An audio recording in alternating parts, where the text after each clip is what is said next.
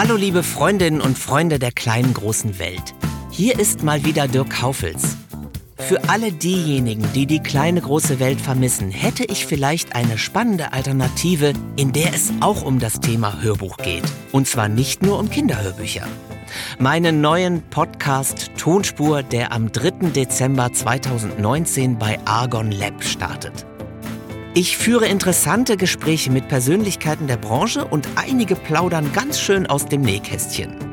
In den ersten Episoden sind zum Beispiel Christoph Maria Herbst, Dietmar Bär, Max von Thun, Christian Brückner, die deutsche Stimme von Robert De Niro, die Hörbuchverlegerin Angelika Schark sowie einer der beiden Gründer des Hörspiellabels Titania Medien zu Gast. Den Podcast Tonspur, der Hörbuch-Talk mit Dirk Kaufels, könnt ihr jetzt schon kostenlos abonnieren, überall da, wo es Podcasts gibt. Ich freue mich, wenn ihr wieder mit dabei seid.